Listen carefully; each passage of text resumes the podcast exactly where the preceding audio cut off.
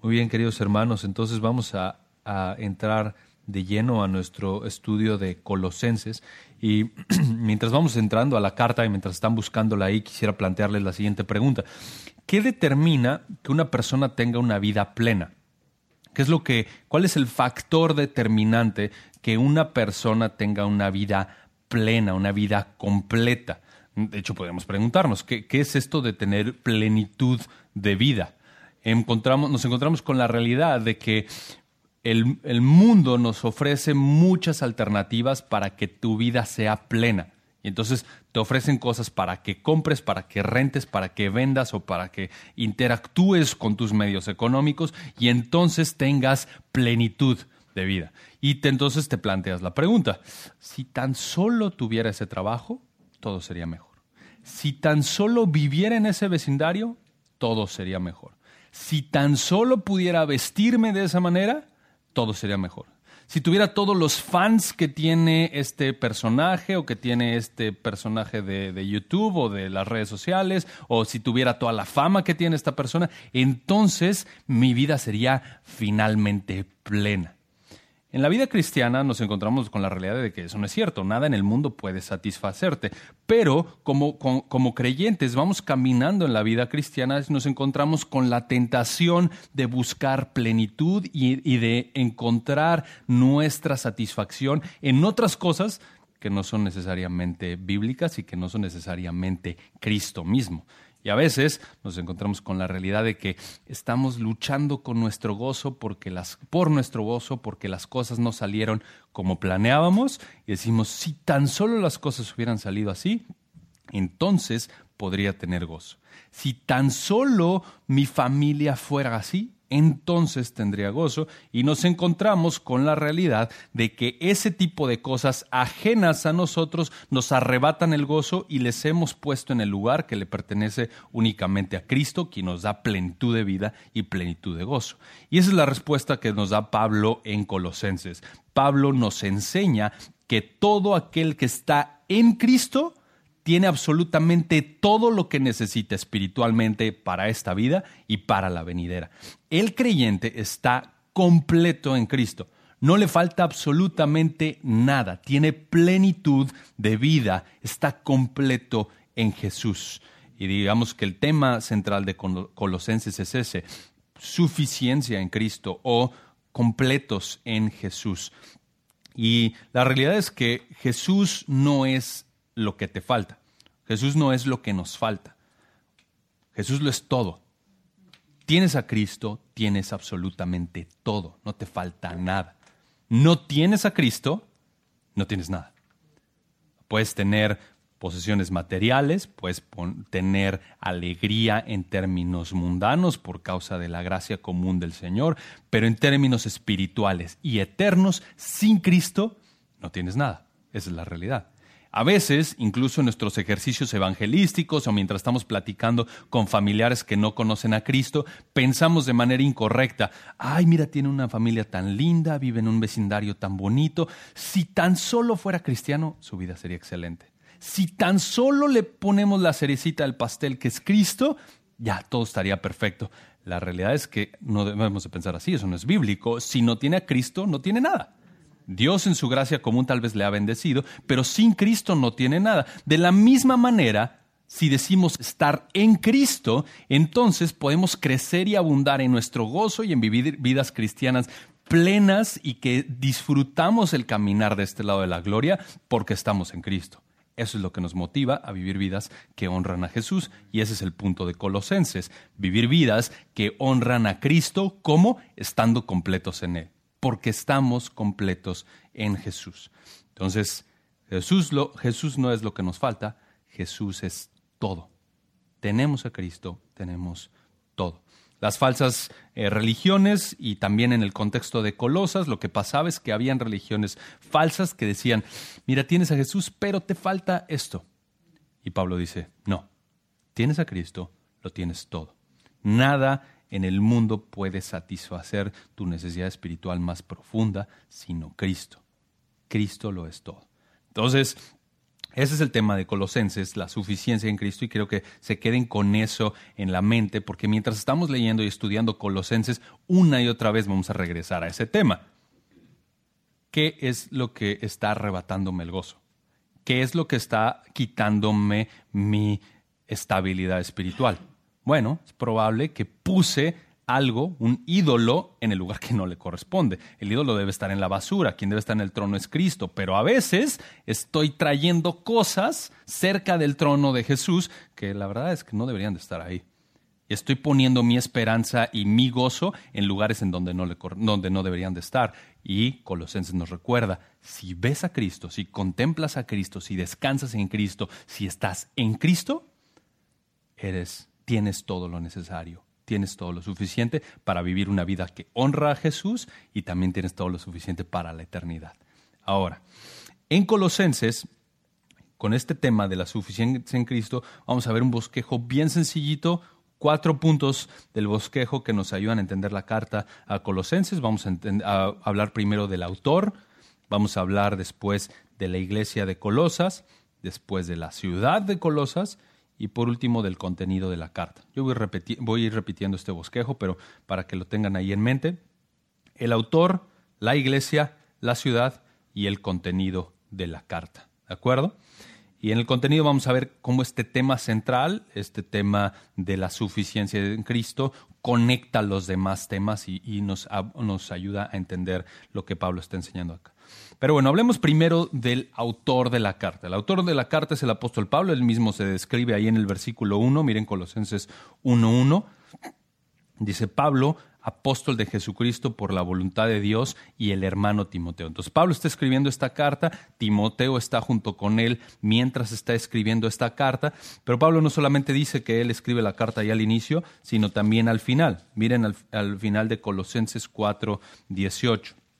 Colosenses 4:18, dice, yo, Pablo, escribo este saludo con mi propia mano, acordaos de mis cadenas, la gracia sea con vosotros. Entonces, Pablo no solamente está escribiendo la carta, sino ahí en el 4.18 nos dio otra pista de dónde está. ¿En dónde está Pablo? En la cárcel, encadenado. Ahora vamos a estudiarlo un poquito más en dónde es que estaba Pablo. Solamente como nota, siempre que ustedes agarran ahí un diccionario bíblico, una Biblia de estudio, un comentario, quieren estudiar tal vez más esta carta de Colosenses, van a encontrarse con gente que niega la autoría de Pablo y dicen, bueno, Pablo no pudo haber escrito esta carta por cualquier razón y presentan sus argumentos. en en contraste, la propia carta, Pablo mismo está diciendo que él escribió. Otro argumento adicional es que menciona varios hermanos de su equipo misionero y de su equipo ministerial. Habla de Timoteo ahí en el 1.1, habla de Tíquico en el 4.7, habla de Onésimo en el 4.9, Aristarco y Juan Marcos en el 4.10, Lucas, el autor del Evangelio y el autor de Hechos en el 4.14, el médico amado. Entonces, recuerdan, Pablo, Pablo no era un llanero solitario en el ministerio, él estaba trabajando en conjunto con hermanos que le rodeaban para hacer la obra del ministerio y los incluye en esta carta, nos recuerda de nuevo que no es un seudónimo de Pablo el que está escribiendo, es Pablo mismo, porque está hablando de la gente con la que está sirviendo acá en el ministerio. Otros dicen, mira, Colosenses no pudo haber sido escrita por Pablo porque se parece mucho a Efesios, que fue escrita por Pablo. Realmente ese es un argumento al revés. O sea, Colosenses es consistente con la teología de la misma carta de Efesios, dirigida a ciudades distintas, audiencias distintas, pero un mensaje muy consistente, muy similar, porque estaban luchando con cosas parecidas. Pero encontramos eh, con, eh, con, eso de que Pablo es el autor de la carta y de nuevo van a encontrarse con gente que lo niega, pero la propia escritura responde a, esas, a esos cuestionamientos. En cuanto a la fecha, probablemente Pablo escribió la epístola alrededor del 60 después de Cristo, cuando estaba encarcelado allí en Roma. Y para hablar de su encarcelamiento en Roma, cómo es que Pablo llegó a estar encarcelado allí en Roma, repasemos rápidamente la vida misionera del apóstol Pablo. Ustedes recuerdan, Hechos capítulo 13, primer viaje misionero, un viaje corto, está, eh, sale de la, iglesia de Antioquía, sale junto con Bernabé, Juan Marcos, van a las iglesias por la, por la zona de Chipre, después Galacia y después regresan a Antioquía.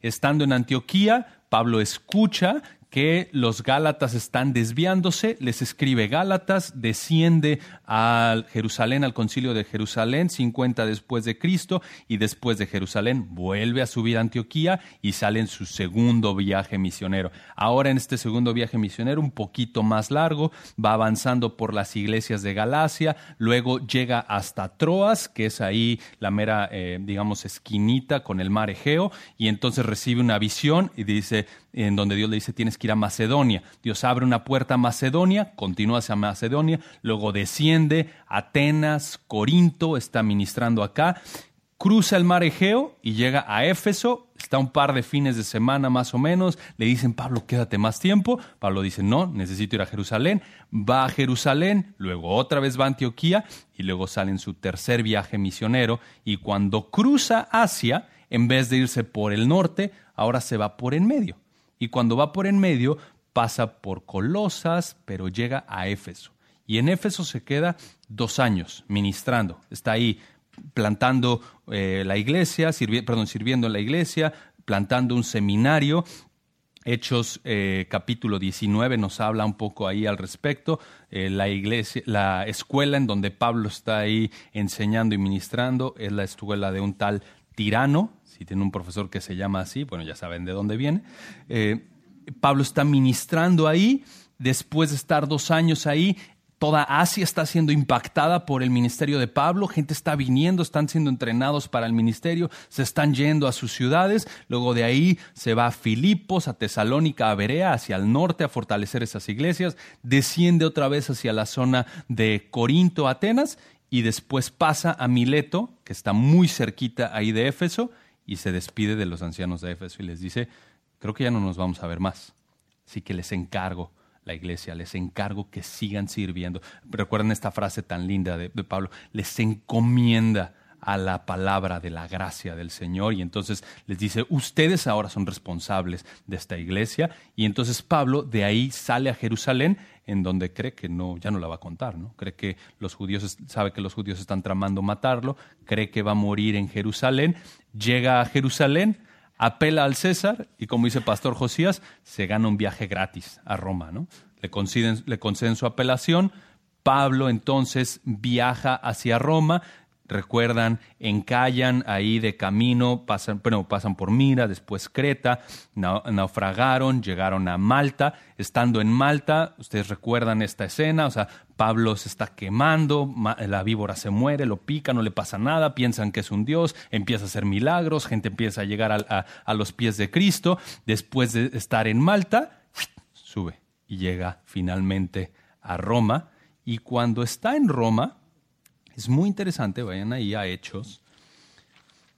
Es un reencuentro de a toda velocidad. Obviamente, Pablo iba en, barco, no en jet privado como íbamos ahorita a toda velocidad. Este, y le tomó mucho más tiempo eh, todo esto que platicamos. Pero cuando Pablo llega finalmente a Roma, Pablo es un misionero muy experimentado hasta este punto. Pablo ya ha experimentado bastante persecución por causa del Evangelio. Pablo ya ha sufrido bastante por causa de Cristo, eh, ha visto iglesias crecer y florecer, pero también ha, visto iglesias causarle dolor, como la iglesia de Corinto. Ha visto a iglesias eh, madurar en el Evangelio y ha visto a iglesias, como les decía, eh, lastimarlo. Entonces, Pablo no es un neófito en el ministerio, él ya tiene trayecto recorrido en el ministerio hasta este punto. Y cuando llega a Roma, Pablo en el trayecto hacia Roma seguramente, como siempre, mostró un testimonio fiel, un testimonio de integridad, y entonces cuando llegan a Roma lo tratan distinto de cómo lo trataron, de cómo tratan a todos los prisioneros. Miren el versículo 16 del capítulo 28. Entonces, capítulo 28 de Hechos, versículo 16. Entonces, cuando entramos en Roma, eh, cuando lean Hechos y leen estos plurales, este, Lucas incluyéndose en la narrativa, es increíble, le brinda un color bien especial al texto. Cuando entramos en Roma, el centurión, que era quien estaba a cargo de los presos del César, entregó los presos al prefecto militar Pero a Pablo se le permitió vivir aparte con el soldado que le custodiaba. Y entonces a Pablo se le brinda un trato especial. De nuevo, probablemente eh, vio el testimonio, el centurión vio su testimonio y seguramente movió sus influencias para tratar mejor a Pablo, de tal manera que en la providencia del Señor, versículo 30 ahí mismo del capítulo 28, vayan adelantito, ¿qué es lo que pasa con Pablo cuando está en Roma? Y Pablo se quedó por dos años enteros en la habitación que alquilaba y recibía a todos los que iban a verlo, predicando el reino de Dios y enseñando todo lo concerniente al Señor Jesucristo con toda libertad, sin estorbo. Este encarcelamiento, por ahí del 60 al 62 después de Cristo, es un encarcelamiento distinto al de segunda de Timoteo. Cuando estudiemos segunda de Timoteo lo van a ver. En segunda de Timoteo Pablo está en una cárcel fría, está esperando su muerte y, y, está en una situación muy distinta a como se encuentra acá. Acá está en una casa alquilada, lo está custodiando un soldado romano, pero Pablo tiene apertura para recibir a personas. Y gente está viniendo y están eh, recibiendo entrenamiento por parte de Pablo. Pablo está escribiendo cartas y justamente en este encarcelamiento o, eh, o esta prisión domiciliaria en la que se encontraba el apóstol Pablo, es que escribe las cartas que les llamamos las cartas de la prisión, que son Efesios, Filipenses, Colosenses y Filemón. Esas cuatro cartas las escribe Pablo desde su estadía en esa cárcel, ahí en esa casa alquilada en, en, Roma. Y mientras está en el arresto domiciliario, mientras está ahí en Roma, entre los hermanos que le visitaron estaba un hermano llamado Epafras. Epafras, quien probablemente era el pastor de la iglesia de Colosas. Y probablemente este Epafras escuchó del Evangelio mientras Pablo estuvo ministrando en Éfeso en esos dos años que platicamos ahí en Hechos 19, que de nuevo la gente está viniendo a ser entrenada por Pablo ahí a la escuela de Tirano. Y entonces Pablo está predicando, la gente está escuchando el Evangelio. Probablemente Epafras vino de Colosas a Éfeso, que están como a 100 millas de distancia más o menos, escucha el Evangelio, regresa a Colosas, comienza a predicar el Evangelio, la gente comienza a ser salva, planta una iglesia y se comienzan a reunir en la casa de un amigo de Pablo que se llama Filemón. Y esa es la iglesia de Colosas. Ahí es en donde se estaban reuniendo. Y entonces esto nos lleva al siguiente punto, ya vimos el autor, hablar un poquito de la iglesia de Colosas. ¿Cómo era, cómo era la iglesia de Colosas? Bueno, como ya lo, mencionamos, esta iglesia no fue fundada por el apóstol Pablo, él no plantó esta iglesia. Sí, pregunta acá.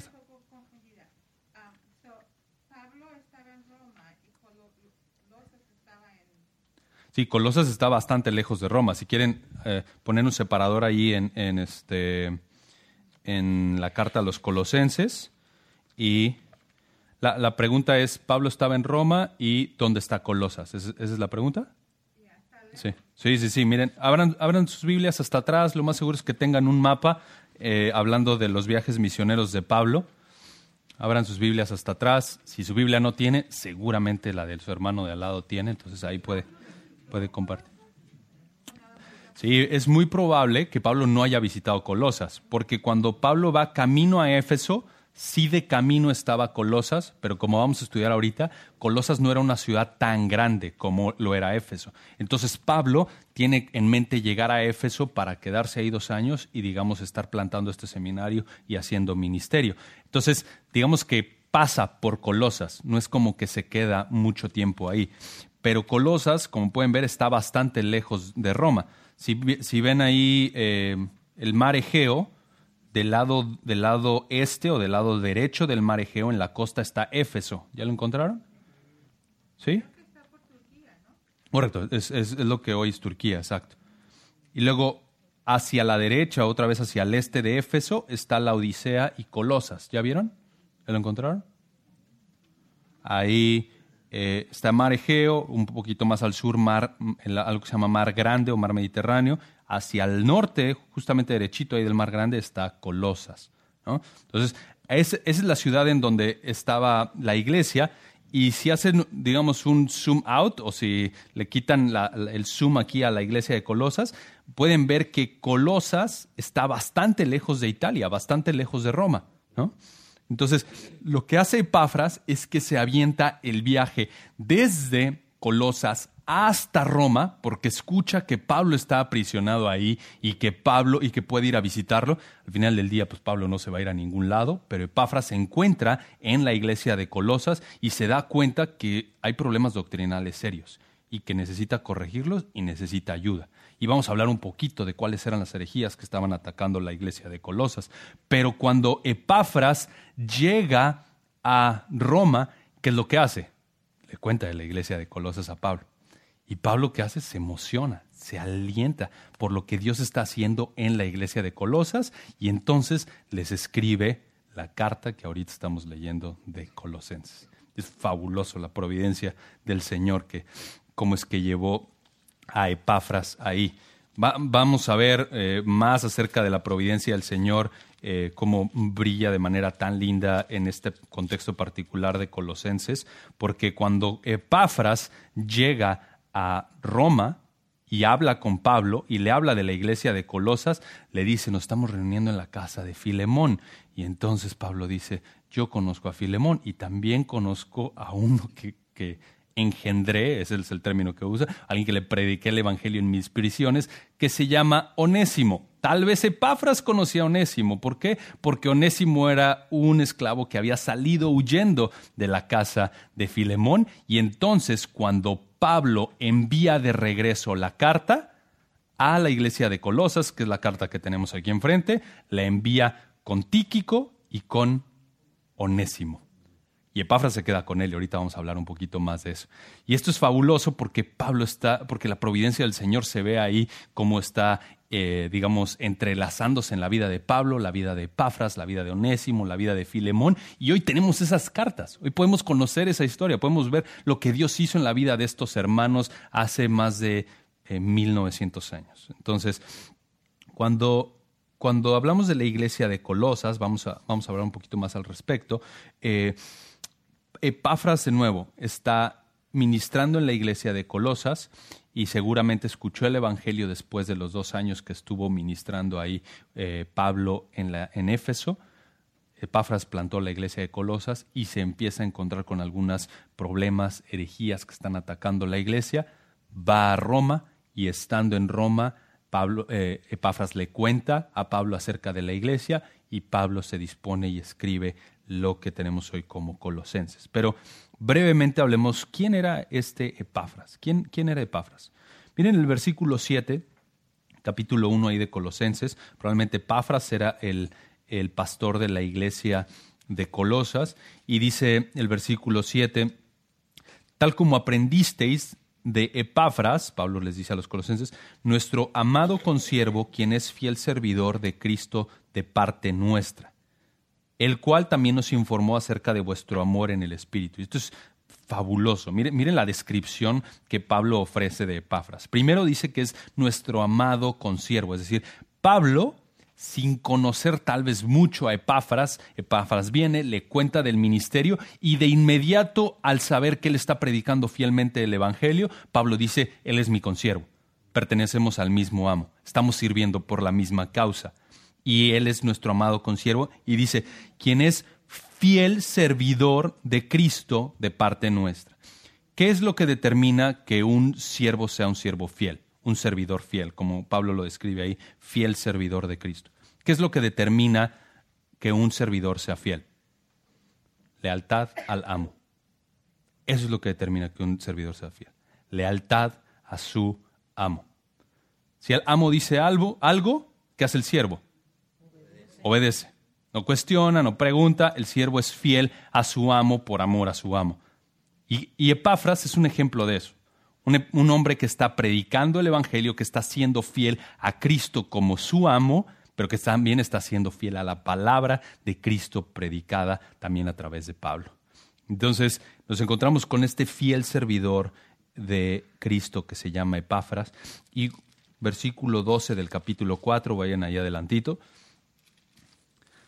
Versículo 12 dice, Epafras, que es uno de vosotros, les dice Pablo, entonces Pablo sabe que Epafras es parte de la iglesia de Colosas, que es uno de vosotros, siervo de Jesucristo, reitera la misma verdad que ya dijo hace rato, que Epafras está sirviendo al Señor Jesús, os envía saludos, siempre esforzándose intensamente a favor vuestro en sus oraciones, para que estéis firmes, perfectos y completamente seguros en toda la voluntad de Dios. Entonces, Epáfras no solamente era un siervo fiel de Jesús, sino que también había dado testimonio a Pablo y Pablo había notado la fidelidad de Epáfras en cómo Epáfras se preocupaba genuinamente por la iglesia, haciendo qué? Orando por ellos. Orando por ellos. Miren el versículo 13, porque les soy testigo de que tiene profundo interés por vosotros y por los que están en la Odisea y en Hierápolis. Entonces, lo que pasa en el contexto del encarcelamiento de Pablo ahí en Roma es que Epafras llega, cuando Pablo escribe Colosenses, entonces envía de regreso la carta de Colosas, como ya les decía, a través de quién. Miren el versículo 7 del capítulo 4. A través, en cuanto a todos mis asuntos, os informará Tíquico, nuestro amado hermano, capítulo 4, versículo 7 de Colosenses, nuestro amado hermano, fiel ministro y consiervo en el Señor, versículo 8, porque precisamente para esto os lo he enviado, para que sepáis de nuestras circunstancias y que conforme, conforte vuestros corazones, y con él, versículo 9, a Onésimo, fiel y amado hermano, que es uno de vosotros. Ellos os informarán acerca de todo lo que aquí pasa. Entonces, Pablo no envió de regreso a Epáfras. Pablo envió de regreso a Colosas a quienes? Tíquico y Onésimo. Esto nos muestra el descanso de Pablo en el poder de la palabra y de servidores fieles. ¿Por qué? Porque probablemente Pablo pudo haber pensado, las cosas en, Colosas están medio difíciles, las herejías están atacando la iglesia, mejor entreno a Epáfras rápido y lo mando. No, se sienta, escribe una carta confía en el poder de la palabra inspirada, envía esa carta junto con dos hermanos fieles que se van a encargar de hacerle frente al ministerio mientras Epafras llega. Y eso nos enseña tanto acerca de la confianza de Pablo en el poder de la escritura. Pablo está descansando en eso. Pablo sabe que la escritura es poderosa para obrar y que va a edificar a la iglesia de Colosas, aunque él no está ahí y tampoco Epafras.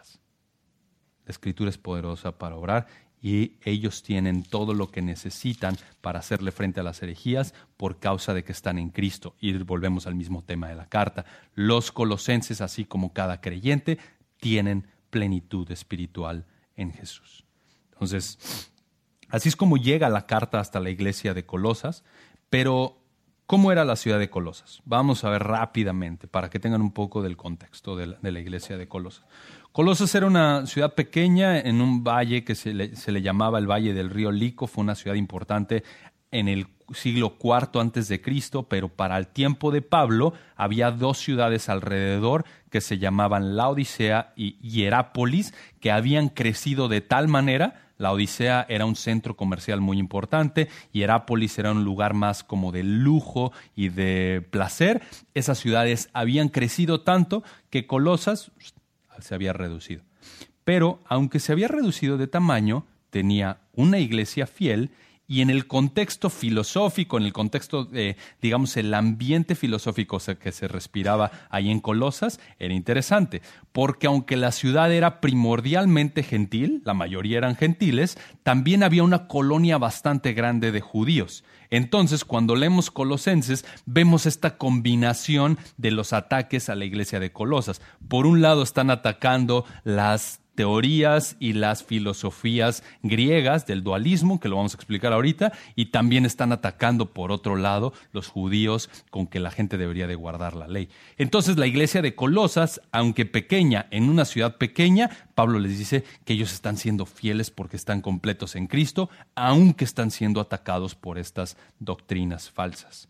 Ahora, la ciudad de Colosas Más adelante, solamente como contexto, fue destruida por un terremoto gigante por ahí del 61 después de Cristo. Entonces, por eso es que fechamos eh, la carta a los colosenses en el 60 después de Cristo, porque obviamente eh, después la iglesia, eh, perdón, la, la ciudad completamente fue destruida. Entonces, de nuevo, que la ciudad era pequeña y era una, una iglesia pequeña, era una iglesia fiel, pero que estaba siendo muy atacada por las falsas doctrinas. Entonces, el ambiente filosófico que se respiraba ahí en, Colosas era, como les decía, un poco de filosofía del dualismo. ¿Y qué es esta filosofía? Que te dice, la materia es mala, pero lo espiritual es bueno.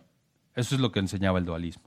Y por otro lado, el otro ataque que estaban recibiendo era por parte de los judíos, que les decían, sí puedes ser salvo mediante Cristo, pero necesitas guardar la ley.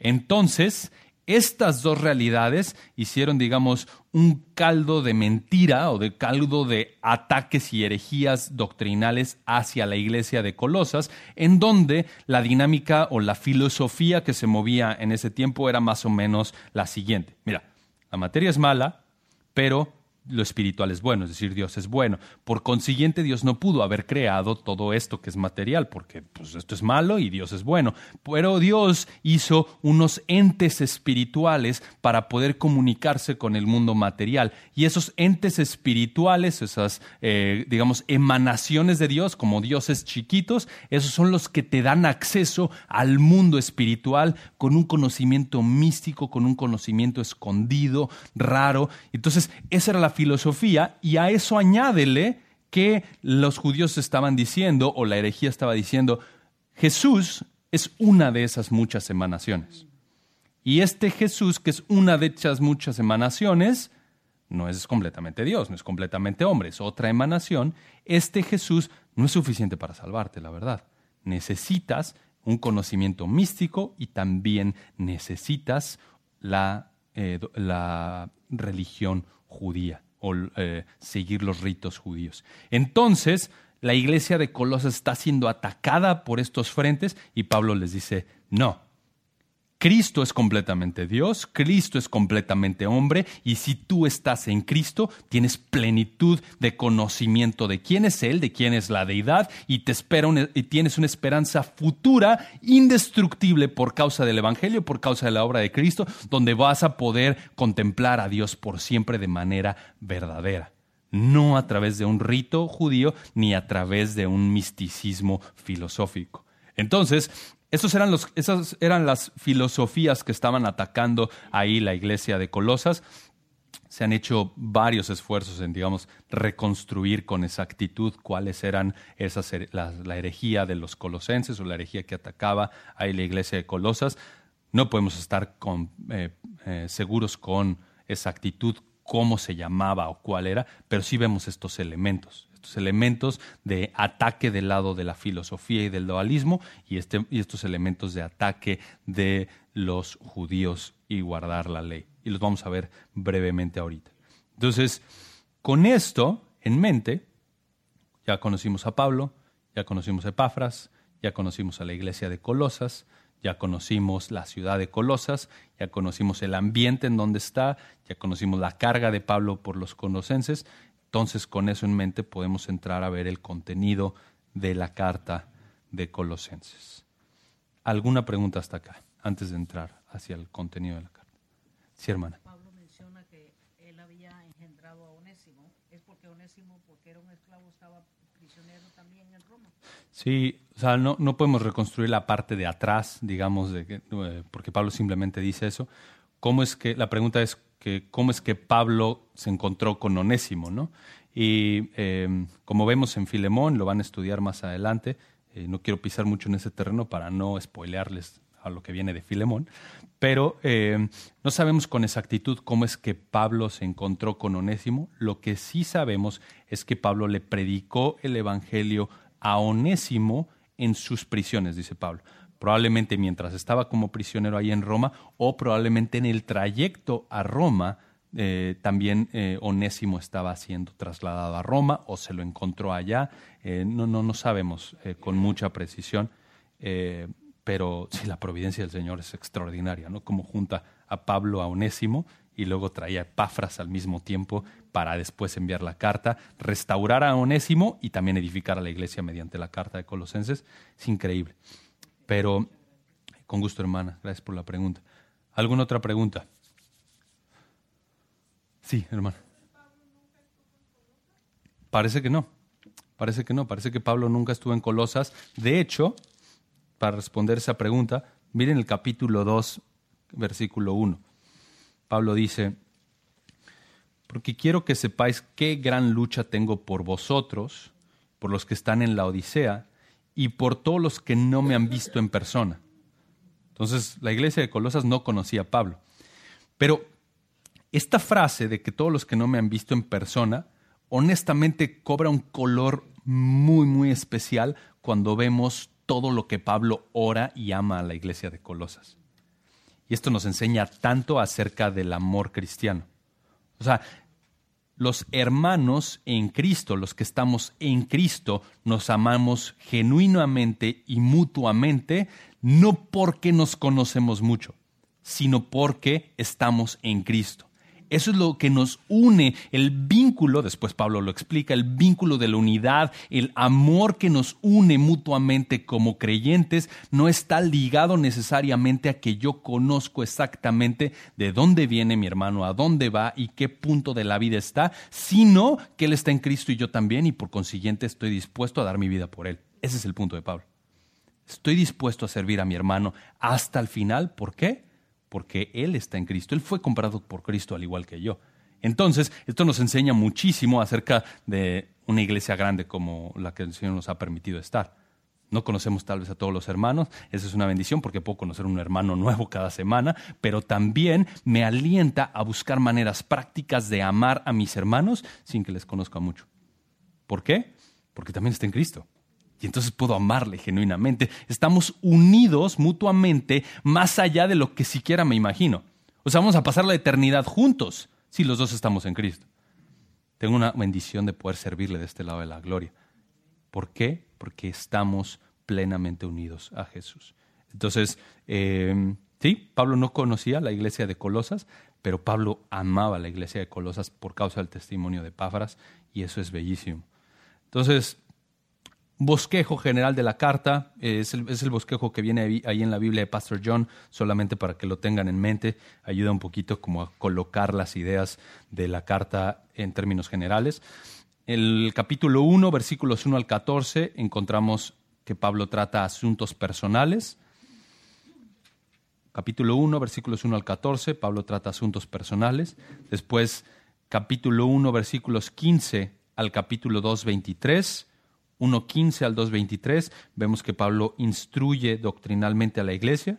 Entonces, primero asuntos personales, luego instrucción doctrinal, 1.15 al 2.23. Y por último, del 3.1 al 4.18, capítulo 3, versículo 1 al capítulo 4, versículo 18, hay exhortaciones prácticas para vivir a la luz de la doctrina que ya Pablo les explicó.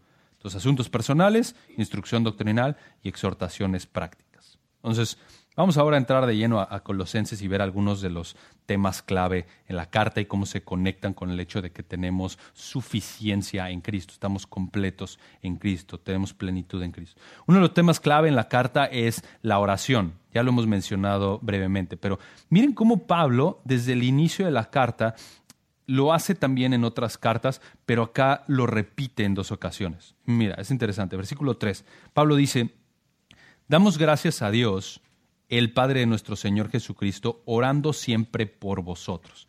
Un tema, un tema recurrente en la carta es la oración, como Pablo ora por los hermanos. Entonces, Pablo está agradecido con el Señor por lo que Dios, por lo que Él está haciendo en, en Colosas. También versículo 9, ¿no?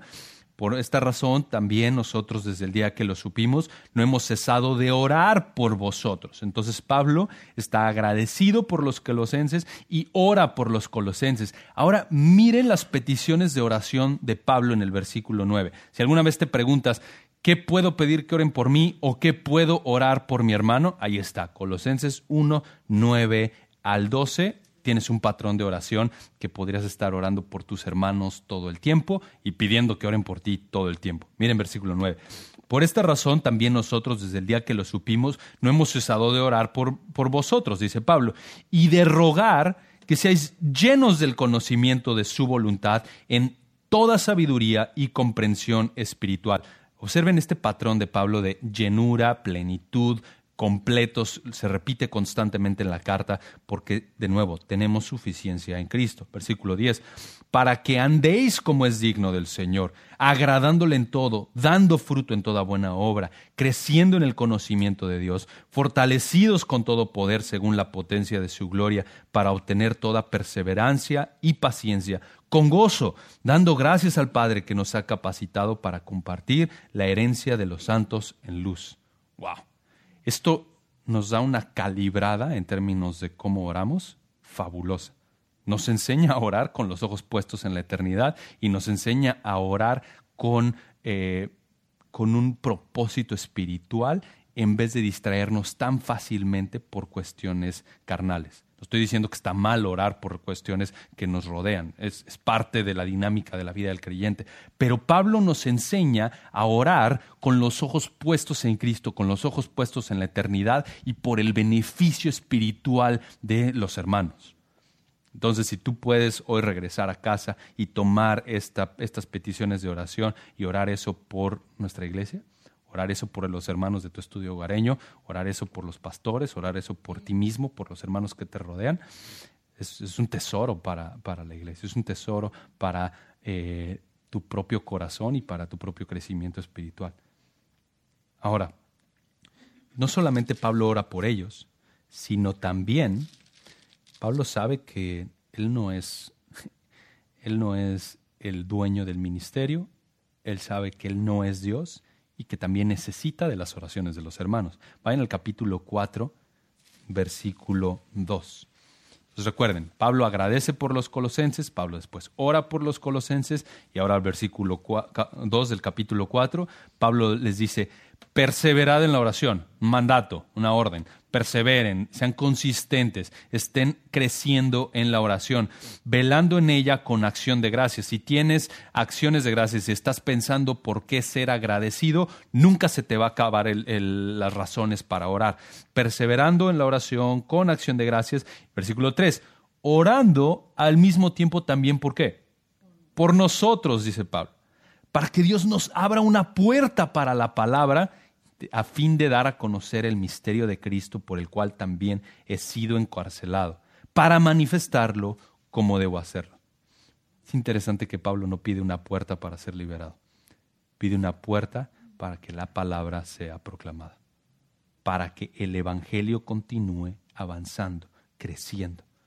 Pablo dice, necesito de sus oraciones. Y así, ese es un recordatorio de orar por los que nos lideran, orar por nuestros pastores.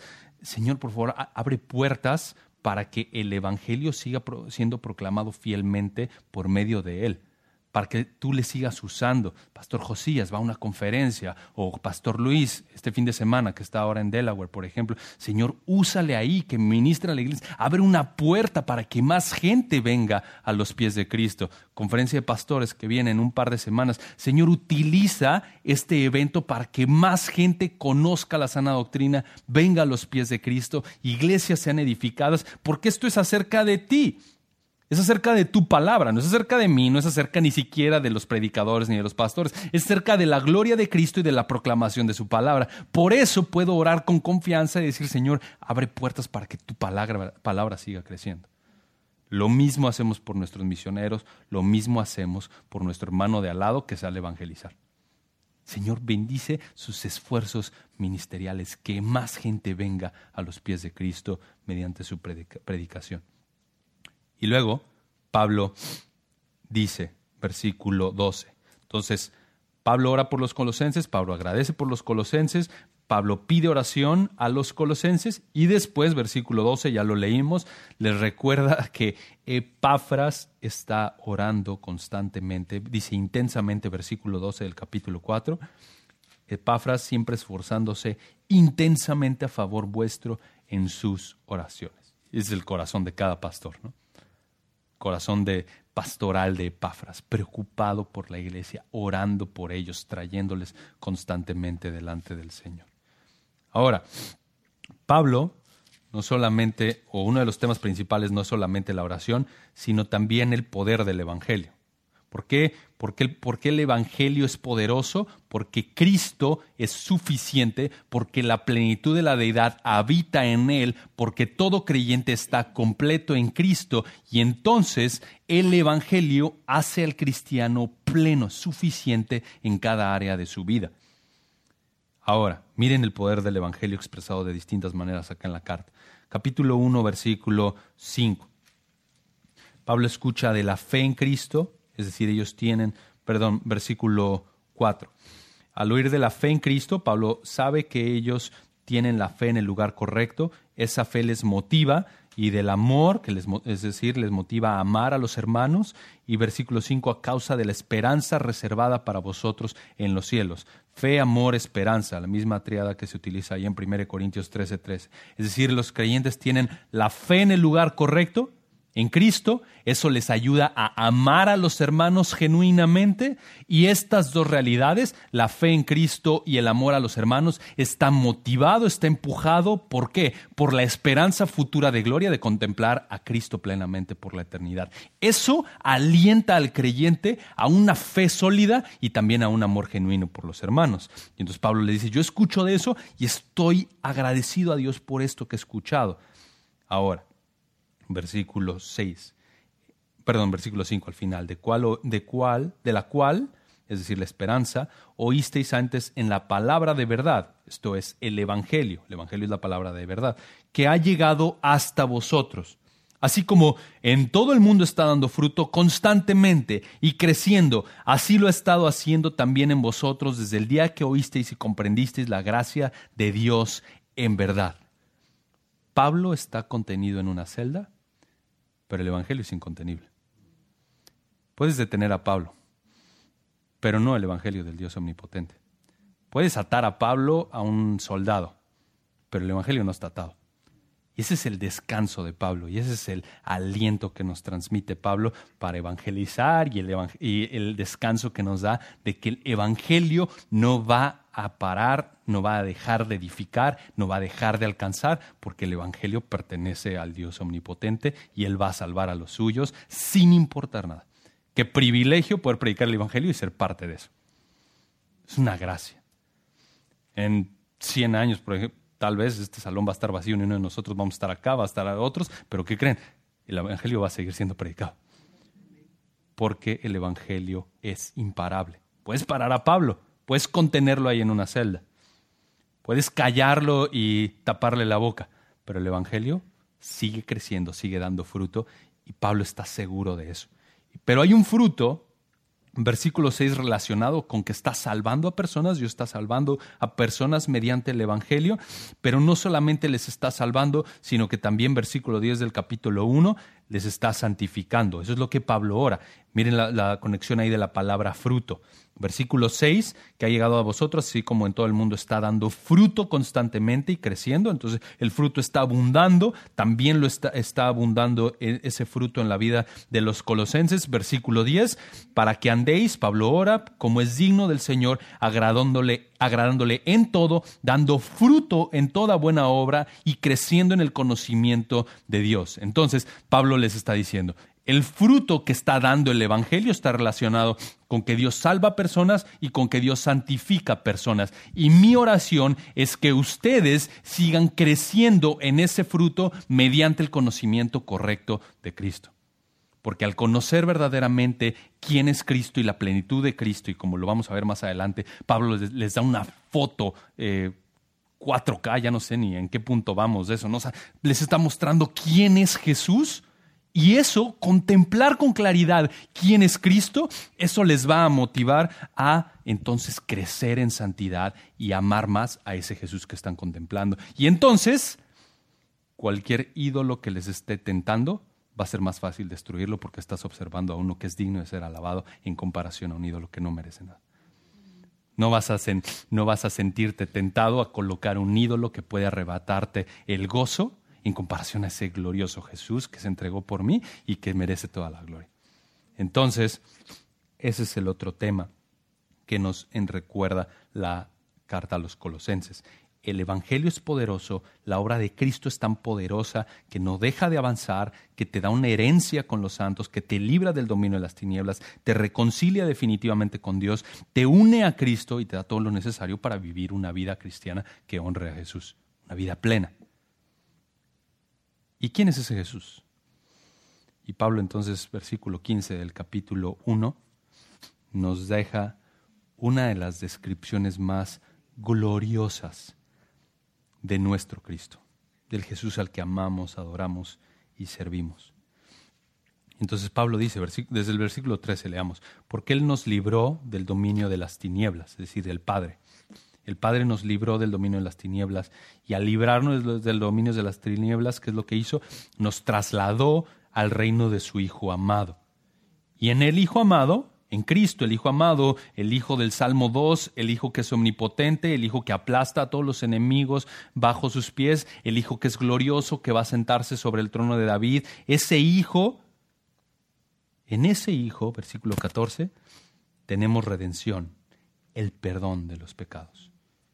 Versículo 15, Él es, este Hijo, Él es la imagen del Dios invisible, es decir, ese Dios que era imposible de contemplar en el Antiguo Testamento, que era imposible de ver, que Moisés le dice, muéstrame tu gloria, y Dios le dice, si te muestro mi gloria, significaría destruirte, nadie puede verme y seguir vivo. Ese mismo Dios imposible de contemplar en Cristo se hace claramente visible. Él es la imagen del Dios invisible. Acuérdense de las herejías que estaban rodeando la iglesia de Colosas. Estaban siendo atacados y la gente estaba diciendo, no, o sea, Cristo es una emanación de ese Dios. Incorrecto, dice Pablo. Él es la imagen del Dios invisible. Cuando tú contemplas a Jesús, estás contemplando el carácter pleno de Dios, estás contemplando quién es Dios.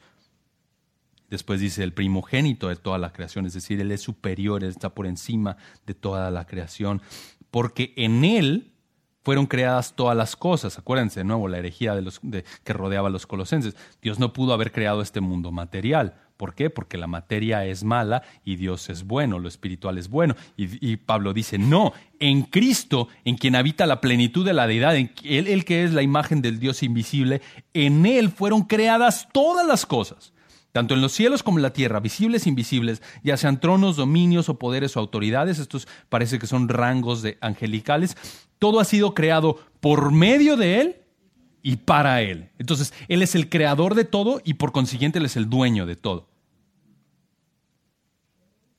Después dice, Él es antes de todas las cosas, habla de su eternidad, y en Él todas las cosas permanecen, todas las cosas subsisten el universo funciona porque Cristo no solamente lo creó y lo dejó andando, sino que lo sostiene. Hebreos nos enseña que Él lo sostiene todo con la palabra de su poder. Esto es, Cristo deja de hablar y todo se viene abajo. Entonces el universo sigue funcionando, tu corazón y mi corazón está latiendo en este momento. ¿Por qué? Porque Cristo está hablando y está sosteniendo el universo. En Él todas las cosas permanecen. Versículo 18. Ahora Pablo hace un cambio. Nos habló de cómo Cristo es preeminente y superior y glorioso en la creación.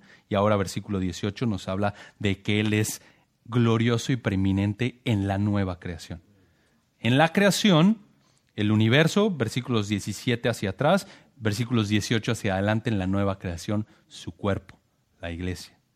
Él es también la cabeza del cuerpo, que es la iglesia.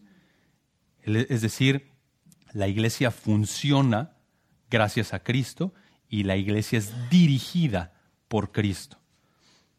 Él es el principio, el primogénito entre los muertos, a fin de que Él tenga en todo la primacía o la preeminencia, porque agradó al Padre, esto está agregado de los versículos anteriores, porque agradó que en Él, esto es, en Cristo, habitara toda plenitud. Observen este patrón de palabras de Pablo, completo, plenitud, toda plenitud y por medio de él, versículo 20, reconciliar todas las cosas consigo, habiendo hecho la paz por medio de la sangre de su cruz. Por medio de él, repito, ya sean las que están en los cielos, en la tierra, o, perdón, las que están en la tierra o en los cielos. Y realmente el cierre de esta explicación de Pablo del carácter de Cristo es tan extraordinaria. ¿Por qué? Porque Pablo está hablando de que Jesús es glorioso, Él es la imagen del Dios invisible. Vemos a Jesús y estamos contemplando a Dios, pero luego versículo 20, y por medio de Él reconciliar todas las cosas consigo, habiendo hecho la paz por medio de la sangre de su cruz. Es absolutamente chocante. Ese Jesús glorioso y extraordinario vino, se hizo hombre, fue a la cruz, derramó su sangre. ¿Por quién? Versículo 21. Por, ellos, por eso es que estaban alejados, eran de ánimo hostil, ocupados en malas obras. No éramos nosotros. A eso nos dedicábamos, ese era nuestro patrón de vida. Y ese Jesús glorioso, extraordinario, derramó su sangre para reconciliarnos con Él. Sin embargo, versículo 22, ahora Él los ha reconciliado en su cuerpo de carne. Subrayen eso. En el contexto de Colosenses, la gente estaba diciendo, no, no, pues Jesús no es Dios, no tiene un cuerpo de carne. Y Pablo dice, en su cuerpo de carne, por eso es que pudo ir a la cruz y morir en su cuerpo de carne mediante su muerte, enfático, a fin de presentaros santos sin mancha e irreprensibles delante de Él. Esto es glorioso, hermanos. ¿Por qué? Porque el Cristo glorioso, inigualable, digno de toda adoración, fue a la cruz por aquellos que eran de ánimo hostil en contra de Él.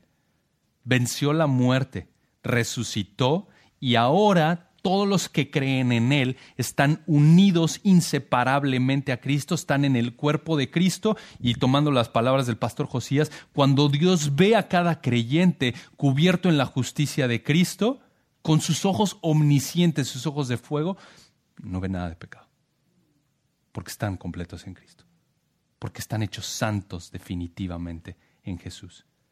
¿Cómo, es eso posible? Eso supera por completo nuestra mente y nos recuerda que, el Evangelio se abraza por medio de la fe, pero nos alienta, ¿no? Quiero ver a, Jesús, ¿no? Quiero, conocerlo. Quiero adorarle por siempre. Eso me, motiva a vivir una vida que le honra porque pienso, o sea, ese Jesús murió por mí. Ese Jesús me dio, me dio vida eterna. Y me presenta delante de Dios santo, sin mancha e irreprensible delante de Él.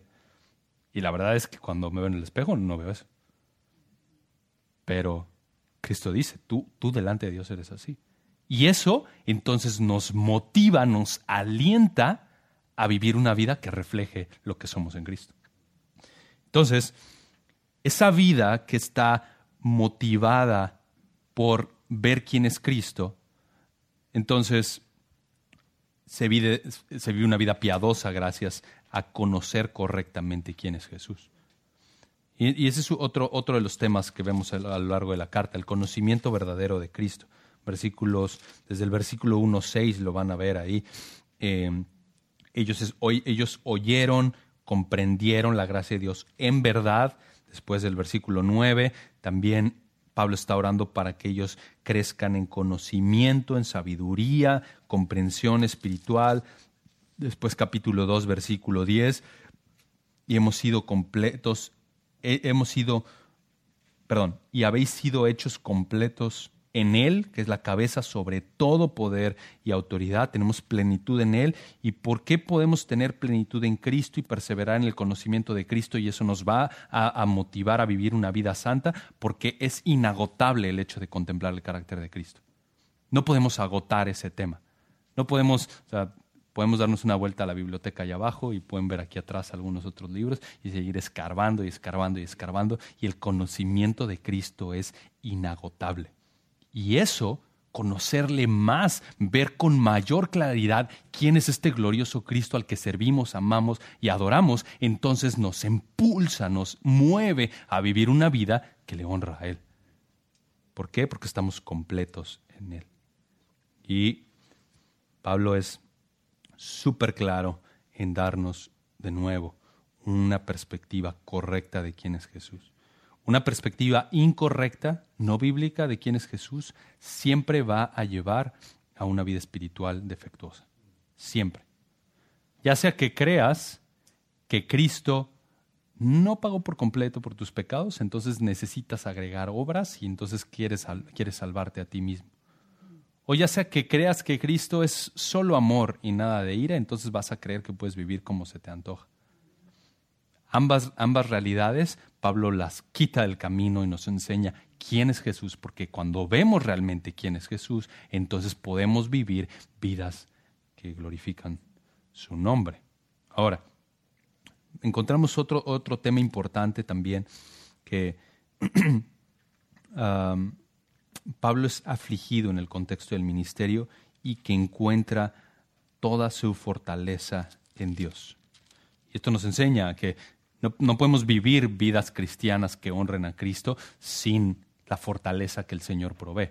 Es decir, caminamos, seguimos corriendo la carrera por gracia, por la fortaleza que el Señor provee a través de su palabra y a través del Espíritu Santo con el que nos ha sellado. Entonces, Pablo repite varias veces cómo es que, versículo 11 del capítulo 1, dice que ora para que ellos sean fortalecidos con todo poder según la potencia de su gloria, para obtener toda perseverancia, paciencia y gozo. Entonces, Pablo está orando que ellos sean fortalecidos con el poder del Dios omnipotente ¿Con qué objetivo? ¿Hacer milagros? No, para obtener toda perseverancia, paciencia y gozo, es decir, para que sigan corriendo la carrera con gozo, dando gracias al Padre que nos ha capacitado para compartir la herencia de los santos en luz.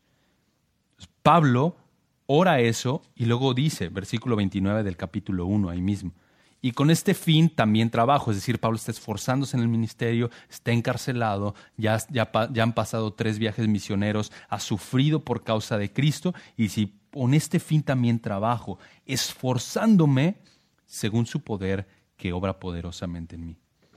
Si servimos a Cristo, lo servimos así, por el poder que obra Él en nosotros. Si caminamos la vida cristiana, lo hacemos así, por el poder que Él obra en nosotros y podemos servir a nuestros hermanos, si podemos matar nuestro pecado, como lo vamos a ver más adelante, si podemos vestirnos del nuevo hombre y entonces estar caminando en santidad, es por esa misma razón, por el poder que obra poderosamente en nosotros. Otro de los temas importantes que Pablo menciona acá en Colosenses es la idea de misterio. Misterio, versículo 26 del capítulo 1. Miren, bueno, podemos leer desde el 24, que tengan un poquito de contexto. Ahora me alegro de mis sufrimientos por vosotros, dice Pablo, y que en mi carne, y en mi carne, completando lo que falta a las aflicciones de Cristo, hago mi parte por su cuerpo, que es la iglesia de la cual fui hecho ministro conforme a la administración de Dios que me fue dada para beneficio vuestro. noten que el énfasis de Pablo siempre es la iglesia. O sea, yo fui hecho ministro no para mi fama ni para mi propia gloria, sino para el beneficio de la iglesia. A fin de llevar a cabo la predicación de la palabra de Dios, es decir, es decir, esta predicación de la palabra de Dios, es decir, el misterio que ha estado oculto desde los siglos y generaciones pasadas. Entonces, la predicación de la palabra de Dios tenía cierto grado de, misterio en el Antiguo Testamento, según Pablo, pero que ahora ese misterio ha sido manifestado a sus santos. Entonces, esa manifestación del misterio, es decir, revelar o, o abrir el velo de ese misterio, ha sido manifestado en particular a los creyentes a quienes, esto es a los santos, Dios quiso dar a conocer, abrir el, velo del misterio, cuáles son las riquezas de la gloria de este misterio entre los gentiles, que es Cristo en vosotros la esperanza de gloria. Entonces, el misterio que había en el Antiguo Testamento es cómo es que los gentiles van a llegar a ser parte del pueblo de Dios. ¿Cómo es que los gentiles van a ser parte del pueblo de Dios? Y entonces el Nuevo Testamento nos abre el velo de ese misterio y nos enseña que Israel es un tronco, la iglesia es un injerto y todo creyente está en Cristo y por eso judío o gentil puede compartir la misma herencia futura de gloria con Dios. ¿Por qué? Porque están unidos a Cristo. Y eso no era completamente claro en el Antiguo Testamento. Esto es lenguaje nuevo. Pablo está abriendo el velo y mostrándonos qué era lo que estaba escondido y ahora está hecho claro. Y y preserva esta idea de misterio y es muy interesante, parece un juego de palabras de Pablo o, las ideas, porque la idea de misterio y la idea de conocimiento van en paralelo. Pablo está diciendo, antes esto era un misterio y ahora ha sido revelado. ¿Por qué? Por medio del conocimiento. Entonces, ustedes pueden conocer cuál era ese misterio ahora que ahora ha sido revelado. Pero ese conocimiento no es un conocimiento de una ente rara o un, conocimiento místico escondido. No, sino que, versículo 2 del capítulo 2, sino que en Cristo, dice al final del capítulo, del versículo 2 del capítulo 2, resultando en un verdadero conocimiento del misterio de Dios, es decir, de Cristo, en quien están escondidos todos los tesoros de la sabiduría y del conocimiento. Entonces, cuando el creyente conoce a Cristo, puede conocer no solamente la revelación de ese, misterio que era escondido en el Antiguo Testamento, sino que ahora tiene acceso a todos los tesoros de la sabiduría que en el contexto de Colosas debían de adquirirse por experiencias raras o por guardar la ley judía. Y Pablo dice, no, si tú estás en Cristo, tienes toda la sabiduría, tienes tesoros ahí. Y entonces el énfasis de Pablo es, conoce más a Cristo, ve a conocer más a Jesús, medita más en quién es este glorioso Cristo, porque en Él están escondidos todos los tesoros de la sabiduría. ¿Quieres ser sabio? Ve a Jesús. ¿Quieres ser sabio? Ve a Jesús. Y entonces, y Pablo dice, lo, repite en el versículo 4, lo aclara. Esto lo digo para que nadie os engañe con razonamientos persuasivos. Entonces, Pablo les dice, en Cristo están escondidos todos los tesoros de la sabiduría y del conocimiento, para que nadie les engañe. Porque aunque estoy ausente en el cuerpo, les dice, sin embargo estoy con vosotros en el espíritu, por supuesto, todo creyente está unido espiritualmente por causa de Cristo, regocijándome al ver vuestra buena disciplina y la estabilidad de vuestra fe en Cristo. Por tanto, de la manera que recibisteis a Cristo Jesús el Señor, así andad también en Él. Entonces, así como abrazaron a Jesús por fe, la vida cristiana se sigue viviendo por fe en Cristo. Él es el que nos mueve a vivir una vida que le glorifica. Versículo 7, firmemente arraigados y edificados en Él, confirmados en vuestra fe tal como fuisteis instruidos, rebosando de gratitud. Y luego les advierte, cuidado, cuidado, mirad que nadie os engañe que nadie os haga cautivos por medio de su filosofía, vanas sutilezas según la tradición de hombres, conforme a los principios elementales del mundo y no según Cristo, porque toda la plenitud de la deidad reside corporalmente en Él y ustedes habéis sido hechos completos en Él, que es la cabeza sobre todo poder y autoridad. Entonces, Pablo les está diciendo, mira, tú estás completo en Cristo no necesitas ninguna adición mística de la filosofía ni ninguna adición religiosa de parte de los judíos. Los judíos les decían, y lo van a, lo van a ver ahí más adelante, uh, que ellos debían de guardar el sábado, versículo 16, debían de protegerse de comida, bebida, día de fiesta, luna nueva, día de reposo, y entonces ellos estaban juzgándoles en ese sentido, mientras por otro lado les estaban atacando y les estaban diciendo,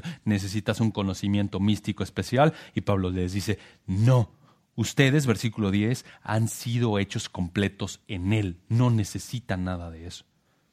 En Cristo han sido hechos completos. Y entonces, estas cosas, Pablo les dice, estas cosas que eran, que parece que les ayuda a crecer en una vida piadosa, versículo 23, la realidad es que no, no tienen la capacidad de santificarles. Miren el versículo 23. Tales cosas, es decir, refiriéndose a, a, a los a las prácticas judías, rituales judíos y también a las prácticas del misticismo, adorando a los ángeles y adorando a estos entes espirituales. Tales cosas tienen a la verdad apariencia de sabiduría en una religión humana. Es decir, aparentemente, en el contexto de una religión humana, esto es muy sabio, es muy loable. ¿Por qué? Porque trae humillación de sí mismo y trato severo del cuerpo. Entonces, estos que se están tal vez apartando y tratando duro su cuerpo porque eso les va a hacer crecer en santidad, Pablo dice versículo 23, esto carece de valor alguno contra los apetitos de la carne. No puedes matar tu carne por medio de medios, eh, mediante elementos religiosos externos. La única manera de matar tu carne, según Pablo, es poniendo la mira en Cristo que te va a motivar a ver que Él es digno de toda tu adoración y entonces al tener una visión clara de quién es Jesús vas a ver el pecado como es y entonces vas a poder matarlo y vas a querer matarlo. No queriendo agregar, ah, no, es que tengo que tener esta práctica religiosa para poder matar mi pecado. No, necesitas ver más a Cristo. Mientras más ves a Cristo, más puedes matar tu pecado. Es lo que dice ahí el capítulo 3. Si habéis pues resucitado con Cristo, buscad las cosas de arriba, donde está Cristo sentado a la diestra de Dios. Poned la mira en las cosas de arriba y no en las de la tierra ¿Por qué? Versículo 3. Porque habéis muerto. Misma idea de Gálatas 2.20. Ya no vivo yo, sino Cristo vive en mí. Porque habéis muerto y vuestra vida está escondida con Cristo en Dios. Ustedes están unidos por causa del Evangelio, debido a la obra de Cristo. Están unidos de forma inseparable a Cristo. Entonces pueden contemplarlo a Él en la gloria. Y entonces eso cuando Cristo sea, cuando Cristo, versículo 4, nuestra vida sea manifestado, entonces vosotros también seréis manifestados con Él en gloria. Y entonces esta esperanza futura del creyente de contemplar plenamente a Cristo, en donde el misterio se abra de forma definitiva y entonces podamos adorarle con cuerpos nuevos, ya sin relación con el pecado, eso, esa idea, esa realidad, esa promesa futura nos motiva, dice versículo 5, para matarlo a la carne.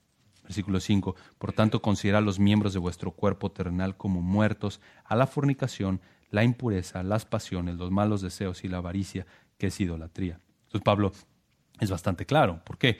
Porque en el contexto del dualismo, pues por supuesto que si la carne es mala y el espíritu es bueno, pero no hay forma de que se relacionen, entonces puedo vivir como se me antoje en la carne.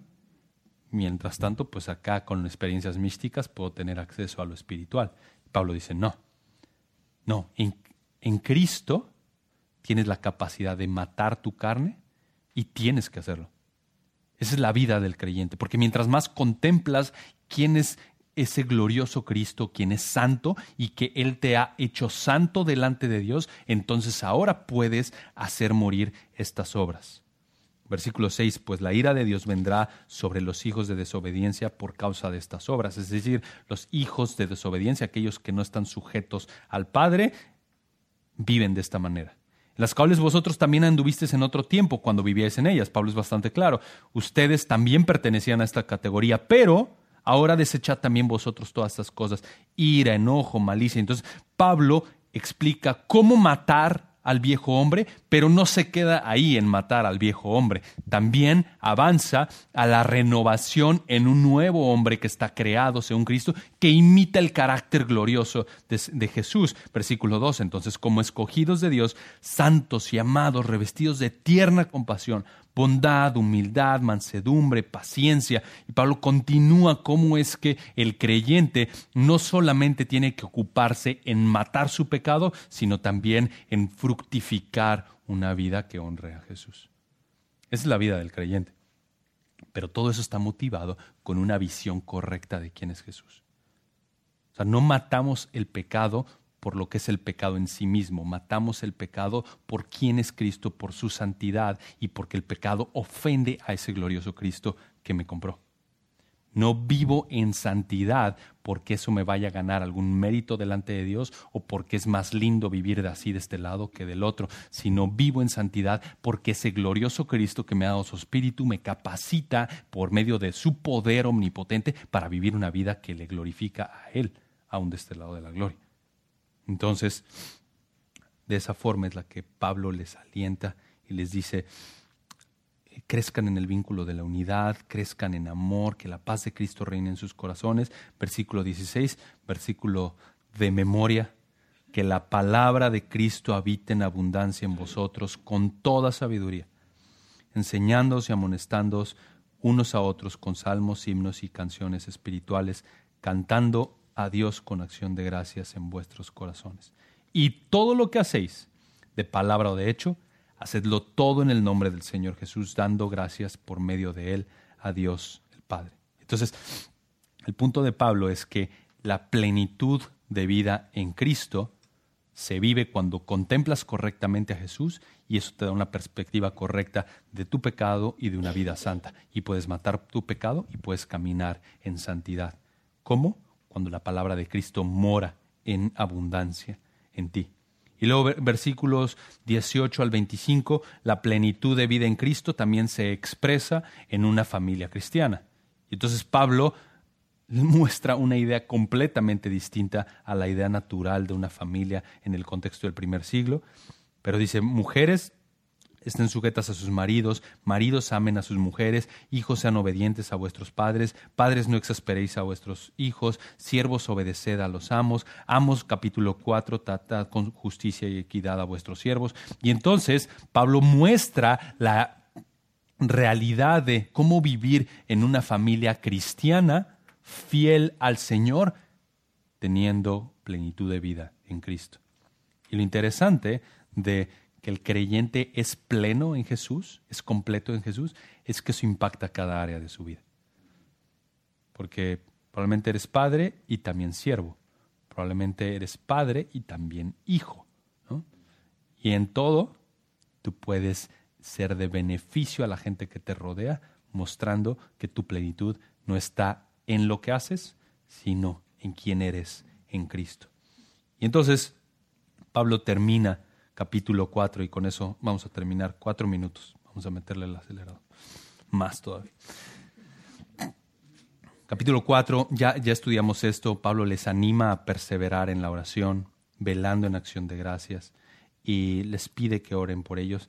Y después dice versículo 5, andad sabiamente Interesante que cómo es que el creyente puede andar sabiamente según Colosenses, conociendo a Cristo en quien están escondidos todos los tesoros de la sabiduría. Tú no puedes pensar, voy a andar sabiamente con esta serie de consejos que me dieron mis hermanos. No, voy a andar sabiamente porque estoy viendo a Jesús en la palabra. Gloria a Dios por mis hermanos y queremos recibir su consejo y queremos ser alentados por eso. Pero la vida sabia se vive cuando estoy contemplando quién es Jesús. Más contemplo a Jesús en la palabra, más contemplo el carácter de Dios en su palabra, más temo a ese Dios y entonces, el principio de la sabiduría es el temor de Jehová, puedo vivir sabiamente cuando le conozco mejor. Dice, andad sabiamente para con los de afuera, aprovechando bien el tiempo, que vuestra conversación sea siempre con gracia, sazonada como con sal, para que sepáis cómo debéis responder a cada persona. Y eso ese puede ser un principio que mm, podemos memorizar, pensar y eh, recordar una y otra vez cada día. Señor, ayúdame a responder con gracia, a mostrar gracia, porque la gracia va a edificar a mi hermano el domingo, en la semana, con mi esposa, con mis hijos, cómo puedo hablar con gracia para que mi hermano sea bendecido y edificado.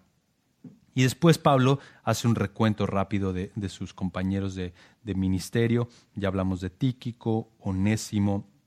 Interesante, versículo 10, Aristarco, mi compañero de prisión. Entonces Aristarco está acompañándole en la prisión. También Marcos, el primo de Bernabé, Interesante que para el primer viaje misionero, Marcos había desertado. Aquí Pablo le ha restaurado y está de nuevo sirviendo en el ministerio. Marcos, el primo de Bernabé, acerca del cual recibisteis instrucciones y va vosotros, recibidle bien. Probablemente los de Colosas habían escuchado, ah, este Marcos es el que abandonó a Pablo, no le abran ni la puerta. Bueno, Pablo les dice, no, no, no, recíbanlo bien, recíbanlo bien.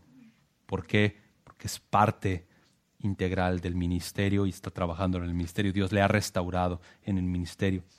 Después Jesús llamado justo dice, estos son los únicos colaboradores conmigo en el reino de Dios que son de la circuncisión, es decir, que son judíos que están sirviendo junto con Pablo en el ministerio.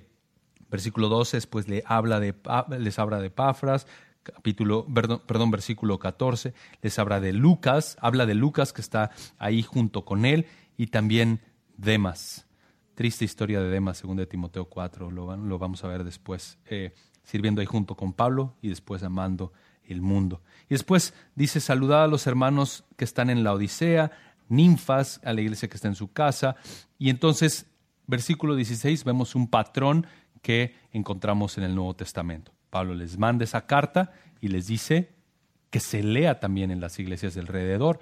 Ustedes reciban también las cartas que yo envié a las iglesias de alrededor para que entonces se vean edificados mutuamente y así la palabra de Cristo podía morar en abundancia en las iglesias porque Pablo estaba escribiendo inspirado por el Espíritu Santo y entonces las iglesias podían ser edificadas, bendecidas y el Evangelio no estaba preso a pesar de que Pablo estaba escribiendo desde una prisión en Roma la carta que tenemos aquí en Colosenses.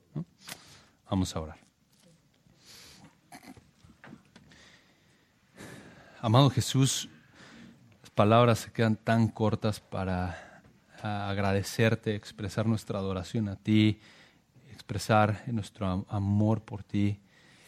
Y Señor, perdónanos por nuestra falta de fe, porque tantas veces colocamos cosas al lado que quitan nuestro gozo y quitan nuestra seguridad como si